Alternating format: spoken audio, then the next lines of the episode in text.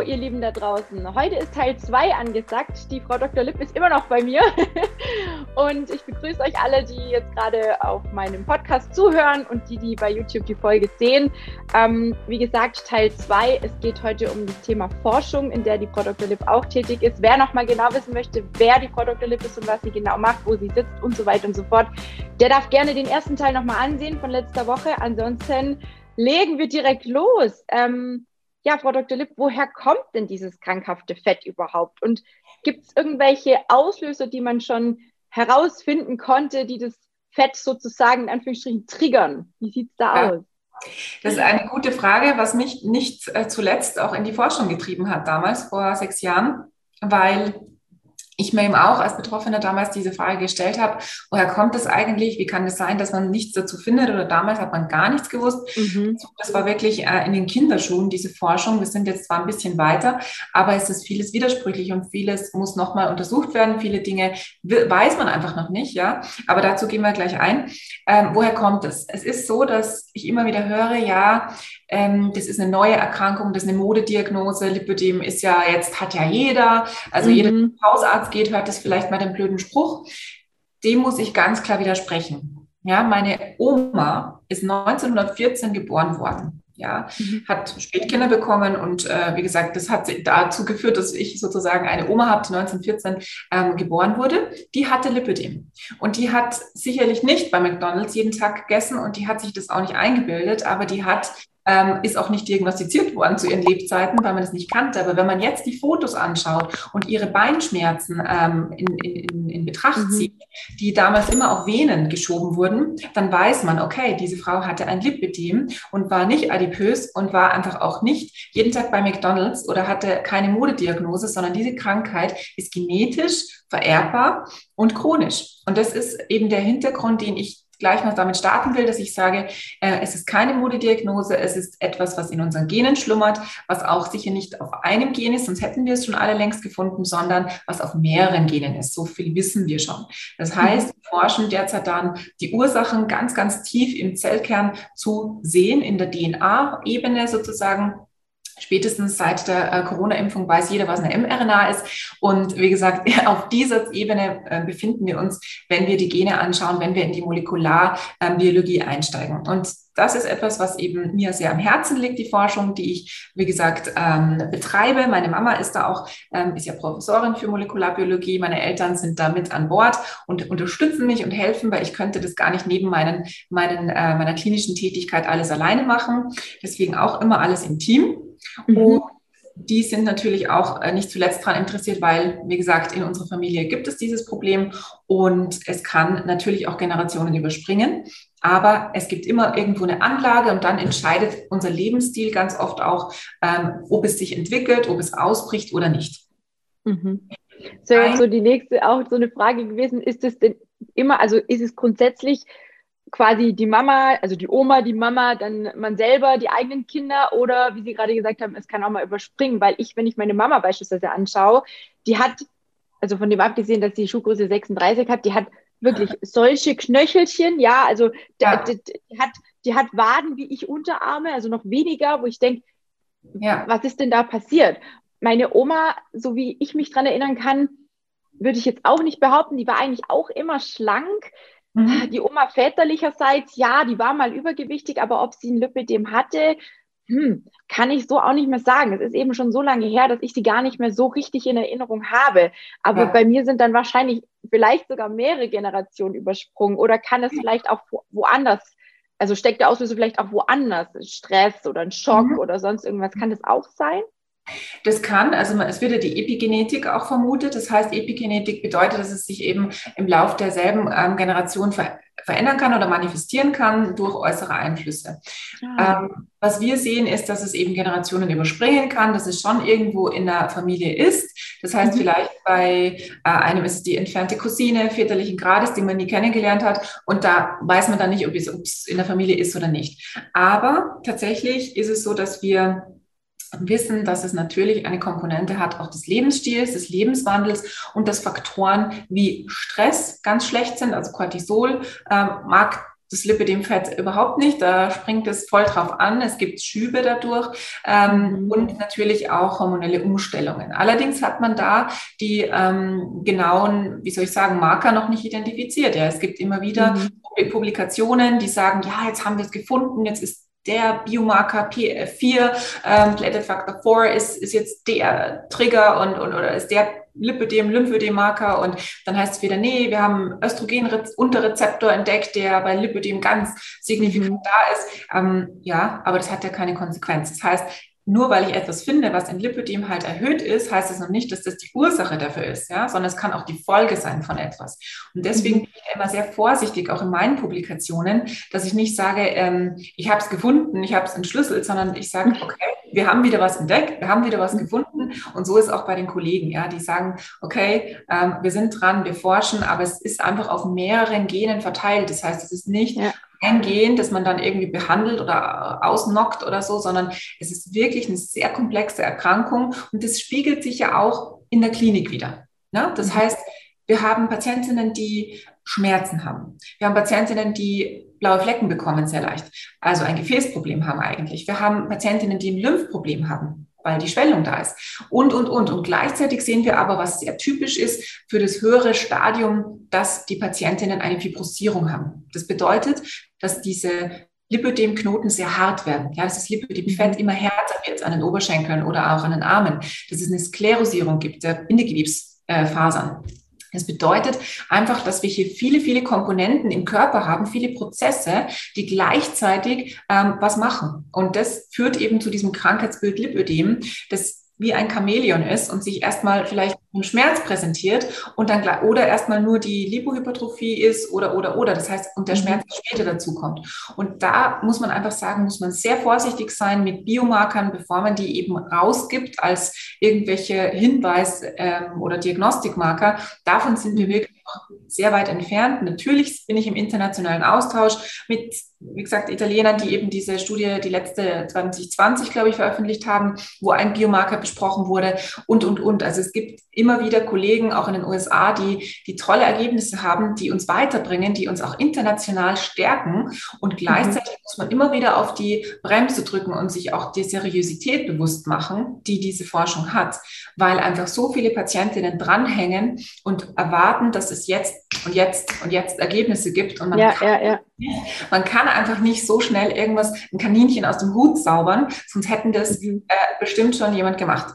Und das, das ist mir ganz wichtig zu sagen, es gibt viele Kollegen, die dran forschen mittlerweile. Wir sind dran. Wir haben jeden Monat neue Entdeckungen. Aber bevor wir sie publizieren dürfen, müssen wir einfach auch prüfen, ob das nicht nur in 20 Patientinnen, sondern in 50 Patientinnen auch so ist. Und mhm. daher ist es wichtig, diese Klinik und die Forschung zu vereinen, weil nur dann kann man einfach für seine Patientinnen das beste Ergebnis erzielen, wenn man sagt, ähm, wir bleiben dran, wir forschen weiter, wir nehmen Proben, wir ja. mit Einverständnis natürlich mit Ethikkommission etc. Das ist ganz, ganz wichtig, dass dass man das auf einer guten und seriösen Ebene macht. Und nur dann kann man langfristig, glaube ich, auch die Forschung weiterbringen. Weil diese Ergebnisse ja. gehören nicht uns, die gehören äh, der Menschheit, sage ich mal. Ja, die gehören ja. den Frauen. Aber man muss vorsichtig sein, man muss aufpassen, was man publiziert, weil man natürlich dann auch daran gemessen wird. Ja, Jetzt haben Sie die Frage, die aus der Community kam, mit den äh, Biomarkern quasi schon eigentlich mega detailliert ähm, äh, ja, beantwortet. Also es gibt quasi nichts, was man jetzt über einen Bluttest oder so aktuell bestimmen könnte, um zu sagen, man hat es oder man hat es nicht. Gibt es nicht. Okay. Gibt es denn sonst irgendwie was, ähm, außer dem Cortisol, wo Sie sagen, was das Lipidem nicht so gerne mag, was, was Schübe verursachen kann? Was viele vielleicht nicht wissen oder wo viele vielleicht denken, das kann doch gar nicht sein. Was, was, was kriegen Sie da so mit aus der Community oder vielleicht auch aus, aus der Patientengeschichte? Genau. Also tatsächlich, ich glaube, der Stress ist das Allerwichtigste. Also dieses Cortisol, ich habe viele ähm, Studierende oder halt Ab Absolventen, die sagen, ja, mit dem Staatsexamen von Jura oder Lehramt mhm. ist es explodiert. Ja, das heißt, ja. konnte da zuschauen, wie es nochmal einen Schub gab.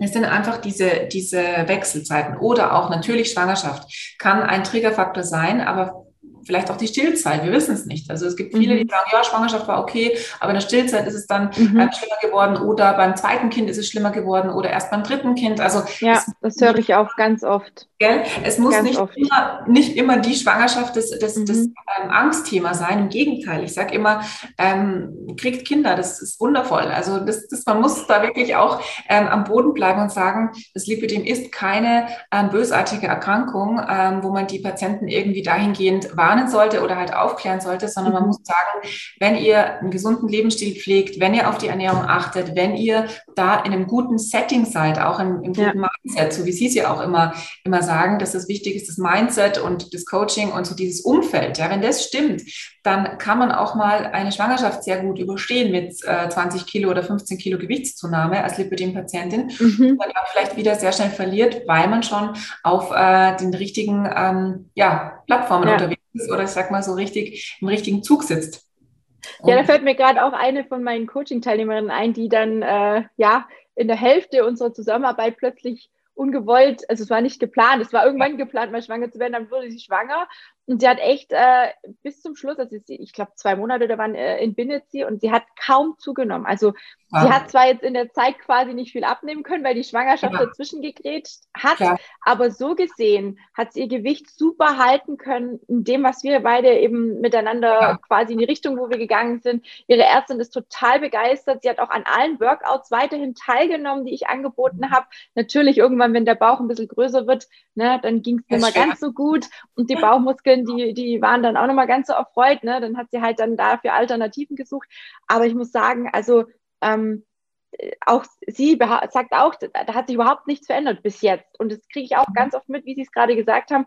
Mhm. Oft ist bei der ersten Schwangerschaft noch gar nicht das Problem. Meistens kommt es dann in der Stillzeit. Das habe ich jetzt ganz, mhm. ganz bei ganz, ganz vielen, die zu mir ja. kommen ins Coaching, schon ähm, gesagt bekommen. Ich weiß ja. nicht, was da in der Stillzeit passiert. Wahrscheinlich auch eben auch nochmal hormonell genau. irgendwas. Ja. Aber Wahnsinn. Ja, ja, das, ja also das ist so schön, dass wir eben da auch uns austauschen auch äh, über diese Themen, weil es sicherlich viele gibt, denen es genauso geht, aber ähm, die das vielleicht denken, ja, das ist halt jetzt so. Aber tatsächlich, das sind einfach hormonelle Kreisläufe, die wir noch nicht komplett durchschaut haben, wo wir sagen, okay, Östrogen spielt natürlich eine wichtige Rolle. Vielleicht ist es eine Östrogendominanz oder ähm, Progesteronmangel oder es, es, verschiebt sich dann ein Prolaktin beim Stillen, man weiß es nicht. Und trotzdem, wie gesagt, es ist wichtig, einfach um, immer wieder auch sich zu erden und zu sagen, das Leben ist toll, das Leben ist jetzt und es ist gut. Ja. Und auch mit Lipidem kann man ein sehr gutes Leben führen. Und ähm, wenn man eine Liposuktion macht, dann ist es toll, dann kriegt man noch mehr Lebensqualität dazu. Aber wie gesagt, das Wichtigste ist einfach auch die Einstellung und dass man eben dann auch so eine Schwangerschaft gut durchsteht. Ähm, da bin ich sehr überzeugt davon. Und ja, das freut mich, dass Sie da auch die gleichen Erfahrungen haben. Ja, ja. Jetzt sind wir gerade bei den Hormonen. Gibt es denn, also macht Sinn, so einen Hormonstatus, also den eigenen Hormonstatus immer mal wieder überprüfen zu lassen und dann zu schauen, kann ich irgendwo was auffüllen, kann ich irgendwo was beisteuern irgendwie? Macht es Sinn? Auf jeden Fall. Also Hormone sind, glaube ich, echt eines der wichtigsten Triggerfaktoren auch. Ähm, ich sehe das immer mit der Pille, Pille ansetzen, Pille absetzen, diese, diese Wechsel, die machen auch immer so ein bisschen die Schübe aus. Ähm, und was halt auch sehr wichtig ist, ist die Schilddrüse. Ne? Also die Schilddrüse wird immer gecheckt, Gott sei Dank jetzt auch schon regelmäßig von Hausärzten, von Phlebologen. Die kommen dann schon zu mir mit ihren Blutwerten. Hormonstatus macht oft Sinn. Also tatsächlich, wenn man sich selber mit seinem Körper beschäftigt, dann mhm. kommt man als Lipidem-Patientin fast nicht drum herum, einmal so ein Blutbild machen zu lassen, wo man sieht, bin ich denn eigentlich jetzt in der Range? Ist alles normal? Ähm, ja. Gibt es was, was ich substituieren muss? Gibt es da irgendwie äh, Hormone, die aus der Reihe tanzen? Das ist immer eine gute Idee. Bei den meisten mhm. sind die aber normal. Ja, also das mhm. ist schon so außergewöhnlich, ähm, wenn da was gar nicht stimmt. Und dann gibt es auch meistens noch irgendwie ein PCO-Syndrom oder eine Endometriose dazu, die natürlich dann auch wieder eine eigene Erkrankung ist, die mit dem Lipidem mhm. per se nicht verheiratet ist, aber wo man dann ja. auch gut ist, dass man da mal draufkommt.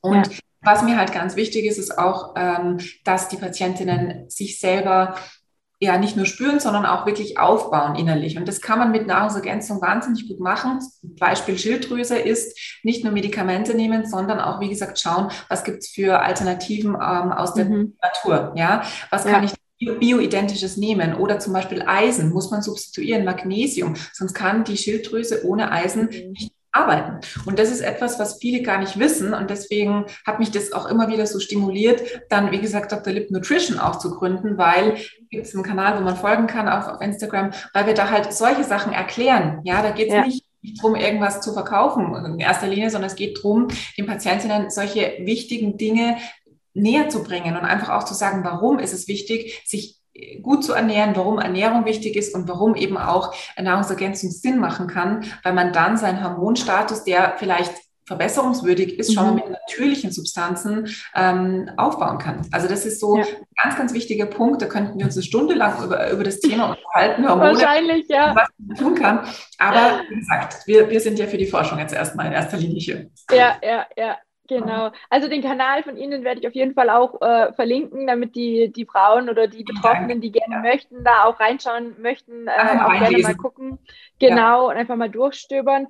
Ähm, bevor wir jetzt zum Thema äh, Ernährung etc. kommen, war noch eine Frage, wie sieht es aus mit Lipidem am Bauch? Ne? Jetzt wird auch ganz oft äh, gesagt, dass es jetzt am Bauch, am Rücken, am Kinn, am Nacken, keine Ahnung, wo überall herkommt es hieß ja eine Zeit lang, es gibt es nur an den, an den oberen, unteren Extremitäten, also Arme, Beine sind betroffen, vielleicht mhm. noch der Po und die Hüfte, ne, weil es ja so dicht angrenzend ist, aber was ist mit Bauch? Also gerade so Oberbauch, Unterbauch, also wenn ich meinen Bauch abtaste, habe ich auch kleine Knubbel.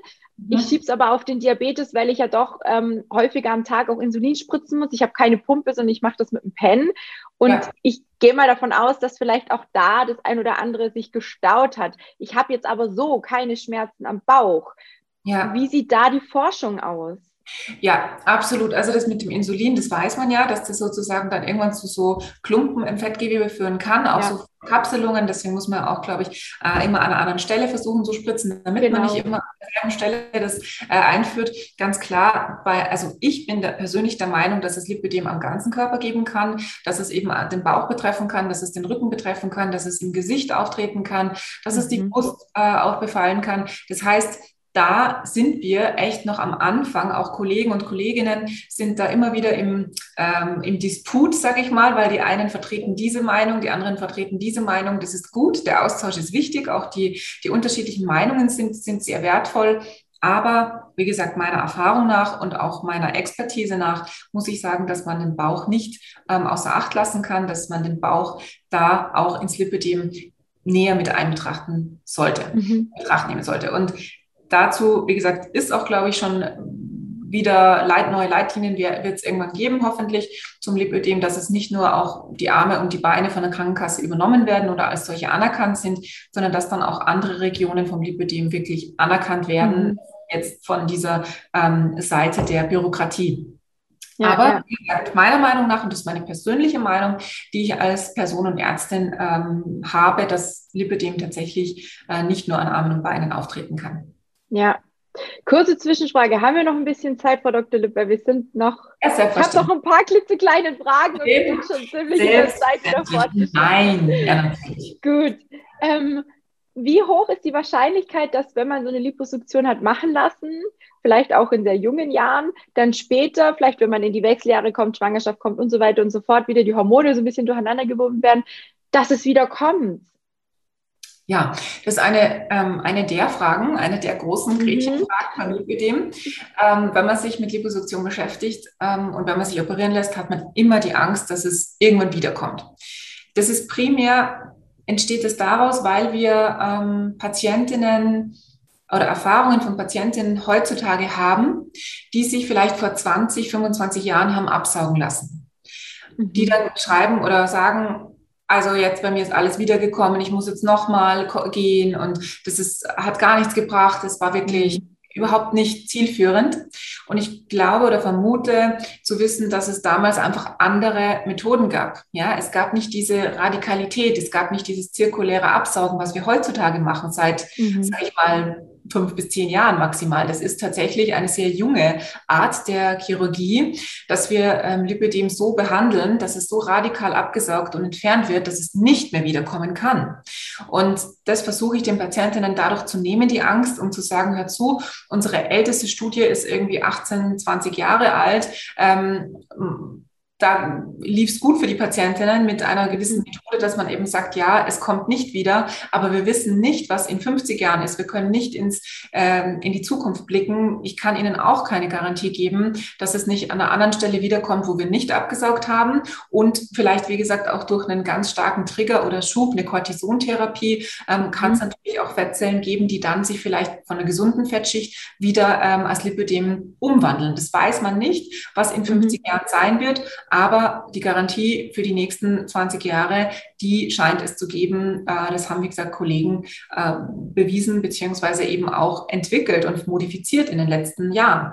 Und mhm. da muss ich sagen, glaube ich, gibt es Mut zur Hoffnung, ähm, dass wenn man es radikal entfernt, wenn man alles entfernt, wenn man das einfach auch danach pflegt, wenn man auf einen gesunden Lebensstil achtet, auf die Ernährung ja. Achtet, auf die Bewegung und es nicht als Freibrief sieht, zu essen, was man will und zu tun, was man will. Ja, es ist leider so. Man muss das immer ja. wieder auch sagen, es ist kein Freibrief, die Liposuktion, sondern ich habe das persönlich alles durch. Ja, ich weiß einfach die, um die Höhen und Tiefen, die es gibt oder geben kann nach Liposuktionen und Deswegen ja. Ich auch meine Patientinnen so ehrlich wie möglich zu beraten und so schonungslos auch dann ähm, vorzubereiten auf alles, was kommt, weil man dann natürlich erstmal äh, sich wieder finden muss und auch da schauen muss, wo stehe ich eigentlich mit meinem Gewicht jetzt. Ähm, man nimmt natürlich auch dann nochmal ab durch die Liposuktionen, man hat dann seinen neuen Körper, aber es ist, wie gesagt, ähm, ein, ein, ein, ein hohes Gut, auf das es zu achten gilt.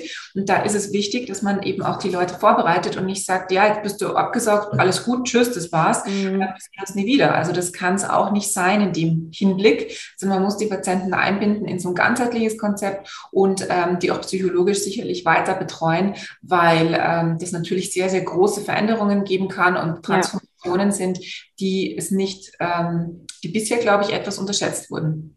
Ja. ja.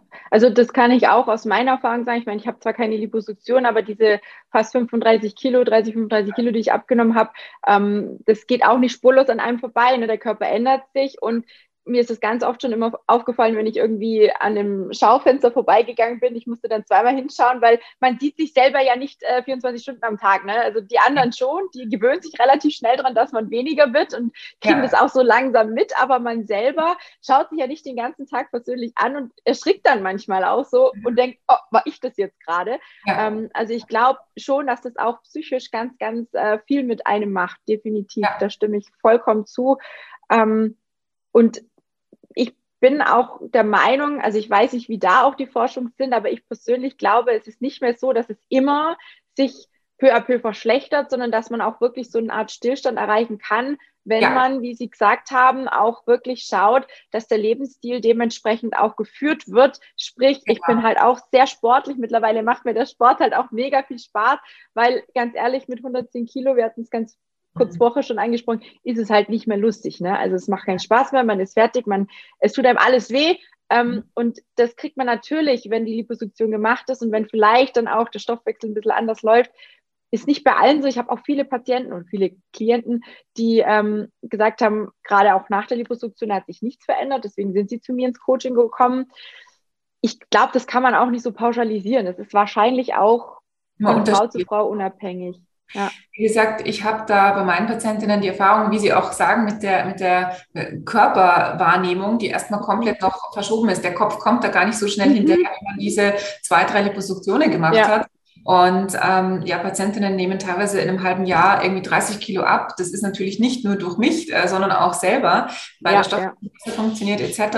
Und dann sind die erstmal komplett von der Rolle. Und das ist genau bestätigt das, was Sie sagen. Und ja, aber es gibt auch Patientinnen, die hinterher halt nur fünf Kilo weniger haben, obwohl wir irgendwie 16 Liter Fett abgesaugt haben. Das gibt es auch. Und mhm. deswegen muss man da einfach immer differenzieren. Fett ist nicht gleich Wasser. Fett wiegt weniger als, äh, wie gesagt, ein Kilo Maismehl. Und deswegen muss man da tatsächlich auch ein bisschen die Leute bremsen und sagen, die Liposuktion ist auch nicht dazu da, zwangsweise ähm, zur Gewichtsabnahme, sondern die ist dazu da, die Schmerzen zu nehmen, die ist dazu da, die mhm. Form zu verbessern und zu verändern, die ist dazu da, langfristig nachhaltig das Gewebe zu verbessern und Natürlich nimmt man als Nebeneffekt irgendwie ab auch, aber primär muss man die Leute auch davon natürlich vorher darauf hinweisen. Und meine mhm. Patientinnen, toi, toi, toi, ich habe sehr tolle Patientinnen und da war es einfach nie das Problem, dass eine hinterher gemeint hat, ja, habe ich mir jetzt anders vorgestellt, sondern es ist tatsächlich auch ja. sehr viel Eigeninitiative dabei und die Patientinnen machen das großartig. Sehr cool, ja, ja. Wie sieht es denn aus bezüglich Ernährung beim Lipidem? Gibt es da irgendeine Form, wo Sie sagen, die kann man bei, weiß ich nicht, 80 Prozent. Ich meine, es ist ja sowieso auch wieder individuell. Ne? Der eine mag so, der andere mag so. Aber was würden Sie jetzt, wenn jemand zu Ihnen kommt und ähm, Sie sagen, da sagten ja vorher, Sie schicken auch die eine oder andere Person nochmal weg, damit sie erstmal abnimmt, ne? weil es macht keinen Sinn, bei einem massiven Übergewicht auch zu operieren, ähm, ja. wenn definitiv abgenommen werden kann. Was raten Sie der Person? Wie soll sie sich ernähren? Und gibt es vielleicht auch einen Sport, der ja. Optimal zur Unterstützung ist? Was, was ist da so Ihre Erfahrung? Also ganz klar, hm, ja, es ist tatsächlich so eben, wie gesagt, äh, es laufen auch Studien dazu mit Low Carb, Low Fat Untersuchungen, Ketogen ist in aller Munde. Ähm, ich tue mir da immer schwer, sowas Verallgemeinendes zu sagen. Was man weiß, ist natürlich, das weiß, sagt aber der Hausverstand, wenig Alkohol. Also am besten gar kein Alkohol für ja. die Patientinnen. Das ich merke das sofort. Ja, schlimm. Ganz, ganz wichtig ist mir, es liegt mir am Herzen. Ähm, man darf mal ein Glas Prosecco trinken oder irgendwie ein Aperol Spritz, wenn es einfach zur Stimmung passt. Aber man sollte wirklich wegkommen von irgendwie zum Essen Wein trinken. Das, das ist nicht gut fürs Lymphsystem, das ist nicht gut fürs Lipödem und es ist auch, enthält sehr viel Zucker, auch wie gesagt, wenn es dann in die süßen Getränke geht. Mhm. Weiter, da sind wir schon dabei. Der Zucker ist natürlich immer etwas, was die Zellen triggert, was die, was die lieben. Unser Gehirn liebt, liebt Zucker. Das heißt, wir suchen nach Zucker. Wir sind kleine Trüffel. Wir sind Zuckerschweine eigentlich. Also kein Trüffelschwein, sondern wir suchen immer wo, wo kriege ich die nächste Zuckerquelle her? Und die hochverarbeiteten Lebensmittel aus der Industrie sind Convenience-Produkte, die natürlich genau mhm. darauf abzielen, dass wir zugreifen und dass wir das nehmen und nicht zum Kohlrabi. Und das ist einfach das Schade, weshalb ich sage, ähm, wenn man versuchen kann, irgendwie die zuckerhaltigsten und fettigsten Produkte zu substituieren, ich glaube, dann hat man schon echt viel gewonnen beim Lipödem. Was ja. ich persönlich, eben weil es auch Patientinnen gibt, die Lipolymphödeme haben, die einfach auch eine Kombination haben, die müssen noch mehr aufpassen. Also da ist die Ernährung selbst nach der Liposuktion eine ganz wichtige Komponente, weil, jetzt kommt, unser Körper bildet ja Lymphe. Der produziert jeden Tag eine bestimmte Anzahl an Litern Lymphe. Und die kann man beeinflussen. Ja, das heißt, je besser sie sich ernähren für ihr Lymphsystem, desto weniger Wasser lagern sie ab im Gewebe. Und deswegen lege ich das jedem ans Herz, da nochmal einen Check auf seine Ernährung zu gucken. Ähm, mhm. ich genug Wasser? Ähm, Habe ich gute grüne Antioxidantien dabei in meiner Ernährung? Brokkoli ist ganz toll zum Beispiel. Also alles, was grün ist, mhm. sollte gegessen werden. Das kann man sich merken. Fisch ist reich, wie gesagt, an Omega-3. Muss man aber auch aufpassen, welchen Fisch, nicht zu viel Dosenfisch, mhm. sonst hat man mehr Aluminium als Omega-3-Säure äh, im Körper. Ja. Oder Schwermetalle, man muss da auch aufpassen. Diese Fischempfehlung äh, nehme ich auch immer mehr zurück und sage, lieber nicht tierische Eiweiße äh, mehr einbinden, also Erbsenprotein, alles, was irgendwie aus der Natur kommt, ist gut.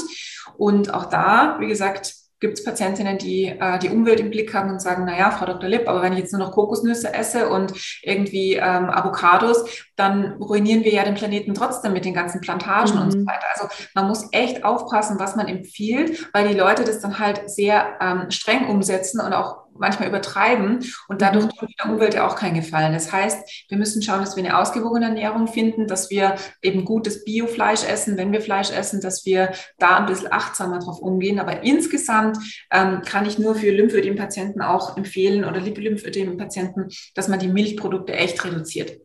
Also Milchprodukte sind einfach so, ich weiß nicht, das äh, ist, deckt sich, glaube ich, ne? Mit der Total. Meinung. Ich vertrage keinen Käse. Ich kann die Uhr danach stellen. Wenn ich ein Stück Käse esse, kann ich die ja. Uhr danach stellen. Ich habe Schmerzen. Ja. Also vor allem, ich meine, ich habe es ja an den Armen und an den Beinen. An den Beinen fällt mir das gar nicht so auf, weil da habe ich immer die Kompression an, jeden Tag, auch jetzt. An den Armen habe ich sie hauptsächlich zum Sport an, weil ich eben auch durch die Abnahme sehr viel überflüssige Haut habe und es dann natürlich am Lippe dem Gewebe nochmal richtig schön zieht und zerrt und ich dann danach meine Arme eigentlich am liebsten abschrauben möchte. Deswegen habe ich da die Kompression an. Und wenn ich dann am Vortag irgendwie einen Käse gegessen habe, deswegen, also ich bin mittlerweile fast komplett vegan unterwegs, ja. weil ich einfach merke, Milchprodukte gehen schon seit Jahren nicht mehr, habe ich komplett aus dem ja, aus meiner Ernährung gestrichen.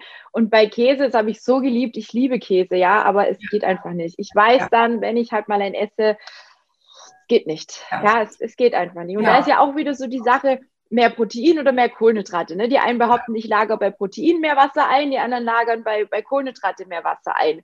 Ja. Was ist da die Empfehlung? Das, das ist so. das Problem. Ja, genau. Das, ich glaube, da kommt es auch ein bisschen drauf an, auf diese Leakage von den, ähm, also auf die Durchlässigkeit der, der ähm, Gefäße. Äh, mhm. Äh, das ist auch so, man kennt das Leaky Gut Syndrom vielleicht. Ja, genau. Ja. Sagen, ähm, das ist einfach die, im Darm die, die Durchlässigkeit der Gefäße Je nachdem, ob wir mehr Wasser binden oder mehr Wasser ziehen, kommt es darauf an, wie durchlässig sind meine Gefäße, ähm, reagiere ich mehr auf Proteine. Proteine können auch, wie gesagt, dazu führen, dass Wasser gezogen wird und gebunden wird. Und wenn es eben dann durchtritt, wenn diese Proteine ins Gewebe durchtreten können, dann ist es tatsächlich so, dass wir da ein Problem haben. Ja, dass wir sozusagen da eine ähm, Komponente haben, die nicht immer sozusagen miteinander ähm, ja, mhm. vereinbar ist. Das heißt, wir müssen entweder Proteine zurückfahren oder wir müssen die Kohlenhydrate zurückfahren. Das ist tatsächlich mhm. der Hintergrund. Ja. Das war auch so eine Frage, gibt es einen Zusammenhang zwischen dem Leaky Gut und einer Hypermobilität beim Lipidem, weil das anscheinend auch bei ganz vielen auftritt. Also ich bin nicht hypermobil, ich komme mir manchmal vor wie ein, wie ein steifes Steiftier, keine Ahnung, ich denke mir, wieso? habe ich jetzt, also das habe ich jetzt so auch noch nie gehört. Aber scheinbar betrifft es wohl viele Frauen. Haben Sie das auch mitgekriegt? Ist da ein ja. Zusammenhang? Ja, ist auch bewiesen. Also ist tatsächlich, ja. ähm, ich glaube, Herbst und Co. haben das publiziert schon vor Jahren mhm. in den USA, dass äh, es einen Zusammenhang gibt zwischen Hyperlaxizität, also Hypermobilitätssyndrom okay. und ähm, ja, und dem Lipödem. Also es ist tatsächlich so, dass wir ähm, sehr mobil sein können als Lipödem-Patientinnen, dass diese Beweglichkeiten also sich widerspiegeln in Gymnastik, äh, Pros, keine Ahnung. Also es ist, es ist ein Zusammenhang da. Es muss nicht sein, so wie mit der Schilddrüse. Es gibt 44 Prozent aller Lipidem-Patientinnen leiden auch an Hashimoto oder einer Unterfunktion, aber genau, vielleicht nicht am Hyperlaxizitätssyndrom. Aber ja, ja. es gibt Zusammenhang, um die Frage zu beantworten. Und das Leaky Gut, hängt das auch mit dem Lipidem zusammen oder ist das unabhängig? Das ist, nicht, das ist noch nicht äh, bewiesen tatsächlich, dass es zusammenhängt. Ich persönlich vermute eher, dass es mit dem Lymphödem zusammenhängt. Ja, dass es mhm. einfach eine Durchlässigkeit generell der Lymphgefäße ist, die sich dann auch im Darmbereich bemerkbar machen. Das bedeutet, wenn man das, den Verdacht hat, sollte man natürlich erstmal auch zum Gastroenterologen gehen. Man sollte da alle Darmerkrankungen ausschließen und man ähm, kann auch beim Lymphologen mal nachfragen, ob man dazu sozusagen, da ist eher der, der Verdacht nahe, dass das zusammenhängt. Beim Lipödem ist es nicht bewiesen. Okay. Jetzt sind wir vorher gar nicht auf die Sportgeschichte eingegangen, fällt mir gerade ein. Gibt es irgendeinen Sport, wo Sie sagen, der ist äh, vielleicht weniger oder besser geeignet oder eine Kombination? Ja. Ähm, ja, also Bewegung ist ganz wichtig. Wie Sie sagen, mit 110 Kilo fällt es einem halt nicht so leicht, sich zu bewegen. Ähm, oder mit auch 80 Kilo, 90 Kilo, das will ich jetzt gar nicht irgendwie festmachen mhm. an der, an der, an der Gewichtsmasse, ja, ja. sondern man hat auch Schmerzen, man hat keine Lust, es tut weh, es ist viel Überwindung, äh, man hat sich auch irgendwann abgewöhnt über die Jahre, man mag nicht mehr, es ist so etwas, das das einfach nicht so einem passt als Lipidem-Patient. Mhm. Ja, man, man mag nicht. Es ist einfach zu viel und zu schwer und das können die anderen machen, die irgendwie da kein, keine Schwere haben. Ja, um es ja. so zu formulieren. Diese Schwere schwindet, und das ist jetzt mein, äh, mein Stolz sozusagen, die schwindet bei den allermeisten Patienten, die man, die man operiert.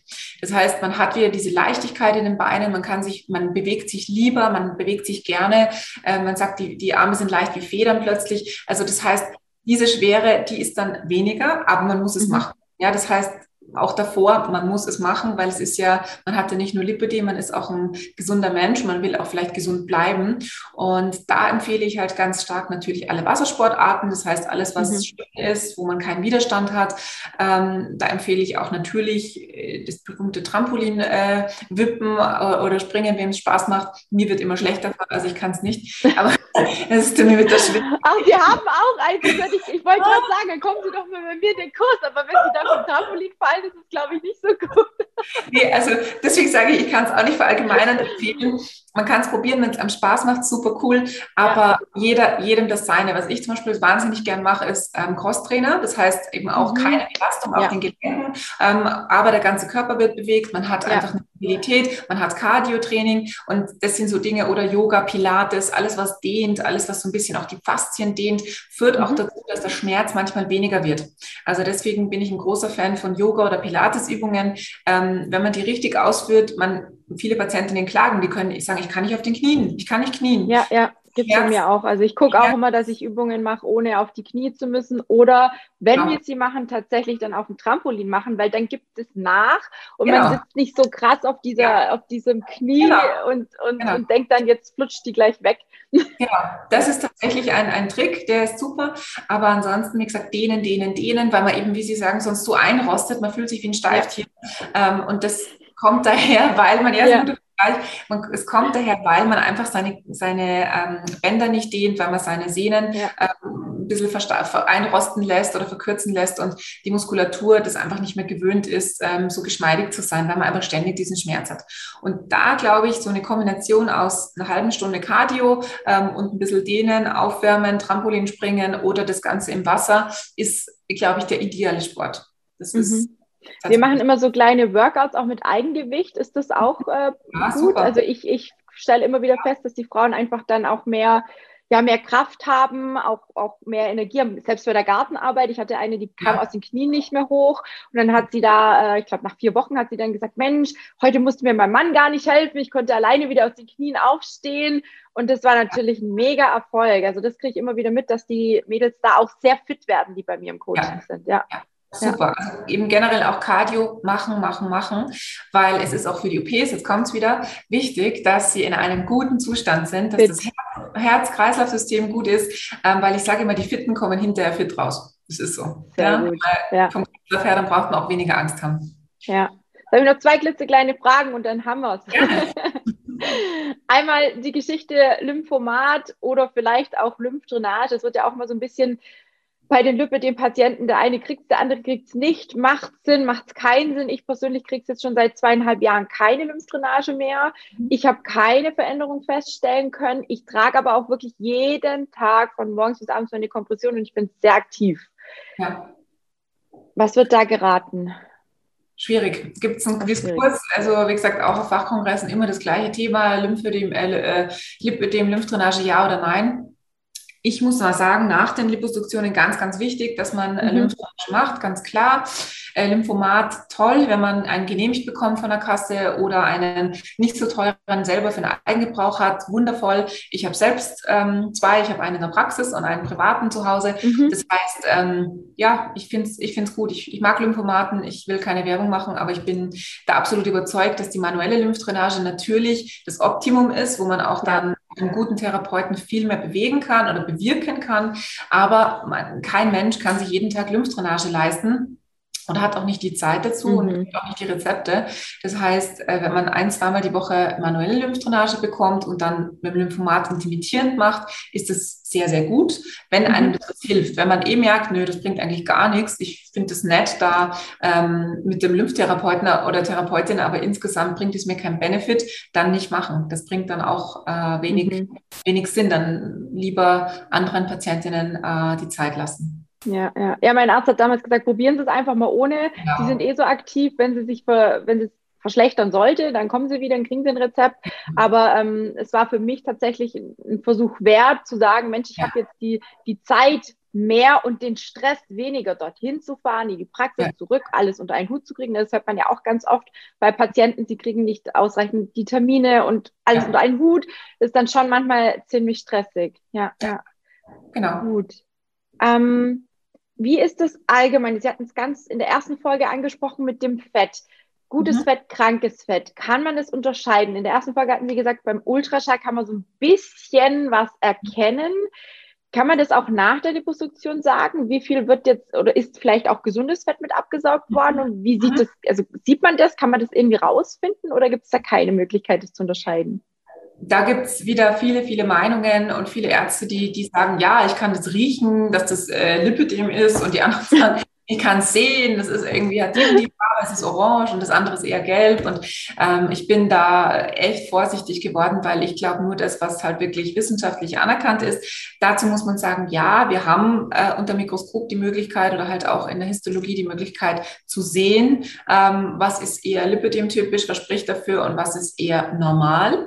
Das ist möglich im Labor sicher festzustellen, aber wie gesagt, wie Sie sagen, alles andere ist so ähm, schwammig und auch, wie gesagt, mhm. von der Diagnostik her noch nicht ausgereift. Da wäre ich eher zurückhaltend. Natürlich wird, es gibt eine bestimmte Lipödem-Schicht, die wir absaugen. Da spürt man, okay, man ist radikal durch, man ist, ähm, hat das meiste abgesaugt. Und dann gibt es äh, die gesunde Fettschicht, die natürlich auch bleiben muss. Das ist in der Haut, ähm, die so gut ist, die wir natürlich nicht absaugen, sondern die bleiben muss, sonst haben sie keinen Schutz und ähm, ja, mhm. ist nicht so schlecht wie sein Ruf. Und mhm. haben die Patienten aber auch keine Schmerzen und das dient dazu, dass man das modelliert. Natürlich kann es sein, dass man da mal auch gesundes Fett mit absaugt, aber das ist, glaube ich, hinterher egal. Es geht darum, dass die Patientin eine tolle Form hat, dass es ein ästhetisch ansprechendes Ergebnis wird und dass die Schmerzen weg sind. Und das ist, wie gesagt, das Wichtigste.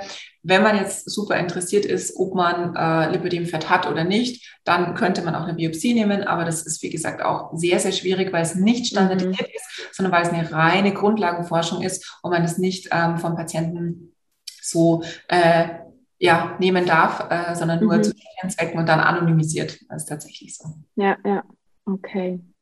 Sehr, sehr spannend. Also ich habe alle Fragen, die ich mir hier notiert habe, sind alle äh, abgehakt, sage ich jetzt mal. vielen, vielen Dank auch äh, für den zweiten Teil, für die ganzen Sehr Informationen. Ähm, ich finde es auch immer super spannend, sich da auszutauschen, weil es sind doch viele, viele Dinge, die, die einfach parallel sind ne, zu Ihren Erfahrungen, zu meinen Erfahrungen, die ich so mitkriege aus den, aus den Kundinnen, die zu mir kommen, den Coaching-Teilnehmerinnen. Und also finde es echt klasse. Ich glaube, da kann auf, jeder, auf jeden Fall jeder was mit anfangen und genau. ähm, bedanke mich auf jeden Fall nochmal ganz herzlich, dass Sie sich die Zeit genommen haben. Heute Abend entweder, ja, beziehungsweise, was heißt entweder, danach, nach dieser Aufnahme, also ich denke gegen 20 Uhr, werden wir ähm, den Gewinner des Buches äh, noch verkünden. Ähm, es wird live passieren. Wie genau, das findet ihr alles auf meinem Kanal dann auch. Ich werde auch die Frau Dr. Lipp und ihren Kanal auf Instagram auch verlinken, so dass ihr auch gerne mal bei ihr draufschauen könnt über diese, wie haben Sie es gesagt, Nutrition, ne, auf ja, der Seite. Mhm. Genau. Ähm, und ja, dann glaube ich, sind alle hier draußen jetzt bestens aufgeklärt, zumindest für den aktuellen Stand. Ja, genau. ähm, Nochmal vielen lieben Dank und Ihnen alles Gute. Gerne. Vielleicht wenn ich irgendwann mal in der Nähe bin, werde ich dich mal persönlich besuchen und vielleicht können Sie ja auch mal was zu meinen mit dem Wein sagen. Es wird mich ja, schon interessieren, aber im Moment steht es nicht zur Debatte. Dich jederzeit wieder Dankeschön. Tschüss, Frau Schwarz, macht es gut. Tschüss. Danke, tschüss.